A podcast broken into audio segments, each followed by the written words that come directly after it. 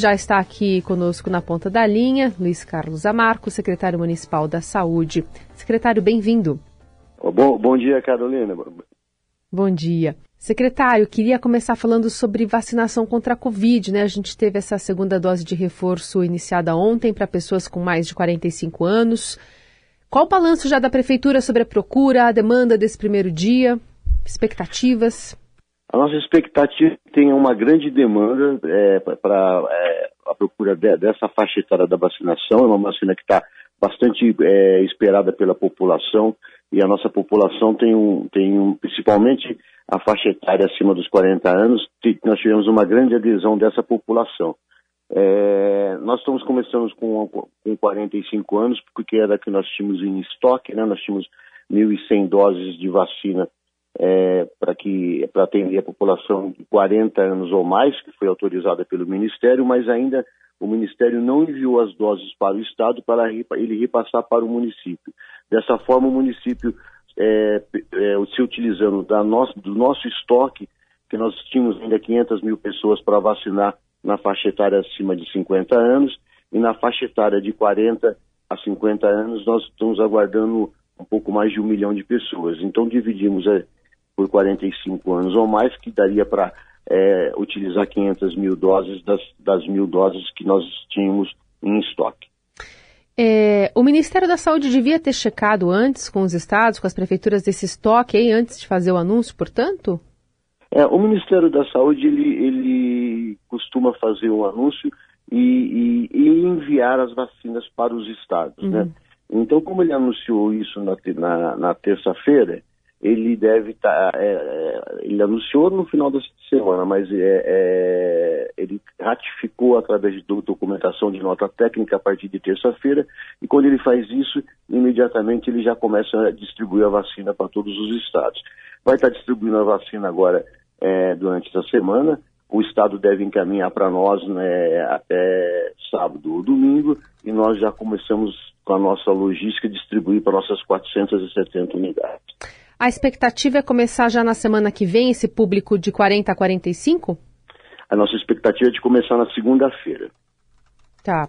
A divulgação deve ser feita, então, a partir desse carregamento chegando ao estado de São Paulo para poder se, se administrar essa, essa questão logística, né?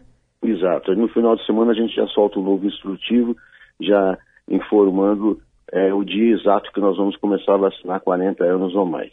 E deve ser um escalonamento dentro também dessa faixa etária ou já esses cinco anos abertos de uma vez? Não, nós já vamos fazer aberto de uma vez, né? Uhum. Porque chegando a vacina a gente já tem é, um, uma, uma capilaridade muito grande nas unidades básicas de saúde, a população ela consegue encontrar através do filômetro, saber qual a unidade mais próxima da casa dela e onde ela vai perder menos tempo para vacinar. Uhum. Sobre internações, secretário, a gente está tendo um crescimento em São Paulo, no estado, por exemplo, já voltaram uh, ao mesmo patamar de fevereiro, uma média móvel diária de novos pacientes internados em leitos de enfermaria e UTI que dobrou.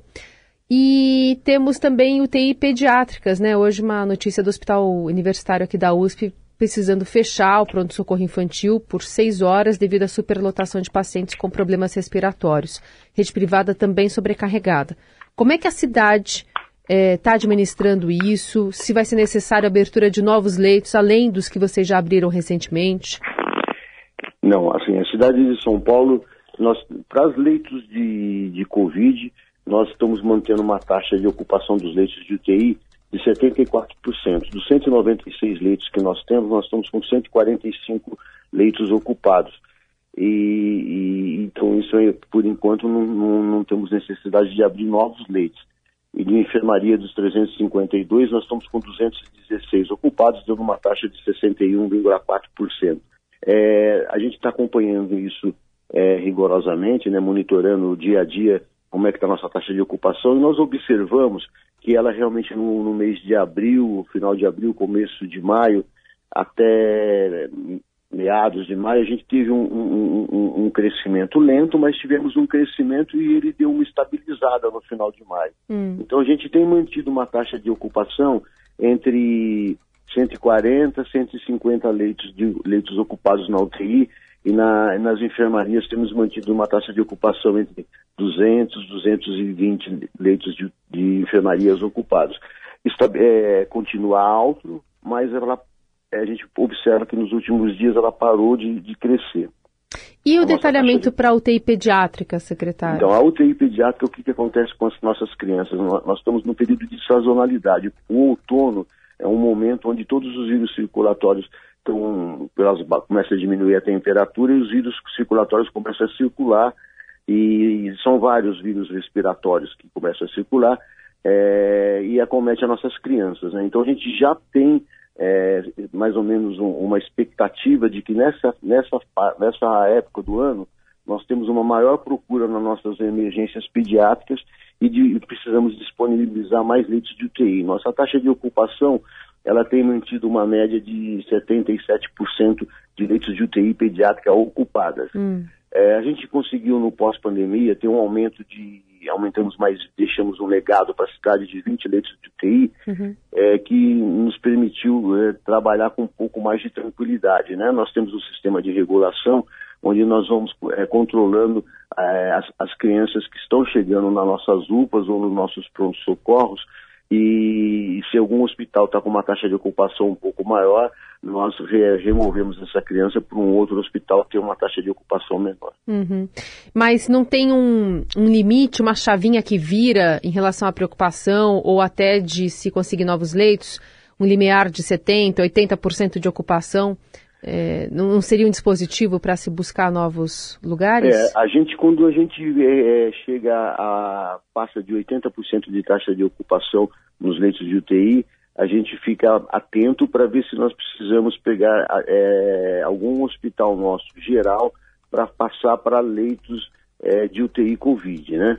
Tá. No, no, Hospital Brasilândia mesmo, por exemplo, nós estamos trabalhando com 90 leitos de UTI de enfermaria uhum. e 115 leitos de, de UTI Covid, né? Uhum. E é um hospital, então, fazendo uma somatória, nós temos aí 205 leitos ocupados para Covid. Esse hospital tem uma capacidade de, de, de 400 leitos, então é um hospital que a gente pode virar chave e, e aumentar se for necessário. Tá. Secretário, a gente recebeu uh, nas últimas semanas, nos últimos dias, reclamações de ouvintes que estavam se vacinando em postos da cidade notaram que a validade das doses havia vencido. O que, que houve? Qual foi a confusão?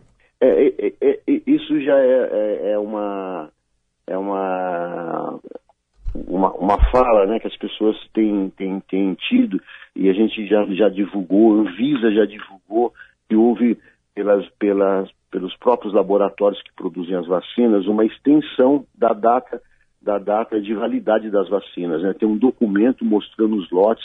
Uhum. Então, nós, inclusive, é, pedimos para. orientamos as 470 unidades que tem um documento afixado na sala de vacina, mostrando o lote e mostrando o documento de, é, de Anvisa e dos laboratórios que aquele lote ele teve uma validade estendida. Então, inclusive, a gente orienta na hora da vacinação, mostrar essa documentação para as pessoas e mostrar o documento para as pessoas, para não ter esse tipo de, de dúvida. Tem bastante vacina que está para vencer aqui na cidade de São Paulo? Não, nós não temos. Nós, como eu mesmo te falei, o nosso estoque de vacina está tá, chegando, nós, né? É, nós estamos com 1.100 vacinas, então é, estamos utilizando, nem, nem, nem iniciamos o 40 anos a, é, a mais, porque a, a, vacina que nós temos é o, é o suficiente para essa faixa etária que nós estamos anunciando. Uhum.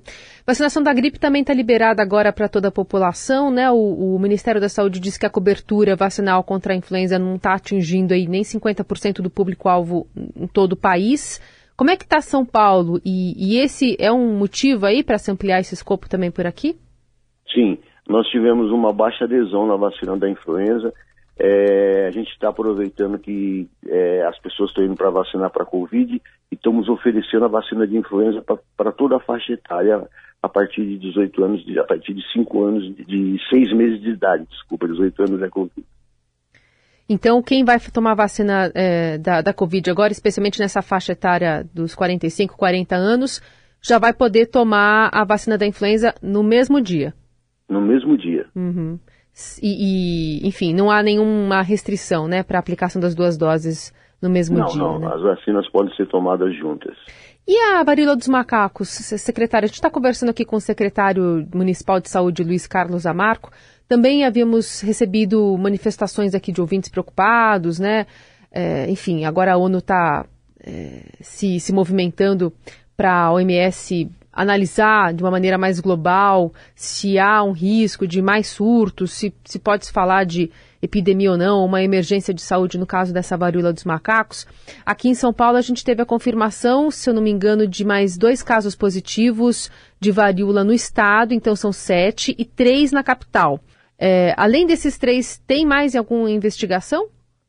Não, nós, não tem, nós estamos com esses três casos que, tão, que tem que, tão, que foram confirmados. Nós tínhamos uma, um, uma mulher que foi o primeiro caso que foi, ficou em investigação, mas foi no, o, clinicamente eles estão descartados, até porque ela não teve histórico de viagem. Uhum. É, esses três casos confirmados são todos os, pacientes, todos os pacientes que tiveram históricos de viagem para, para a área endêmicas. Uhum. É, assim, o vírus circulando na cidade, é, no momento nós não temos ainda a história de que as pessoas tenham adquirido o vírus aqui na cidade de São Paulo. Todas as pessoas que foram que estão sendo é, investigadas e que tiveram positividade são, um histórico de viagem.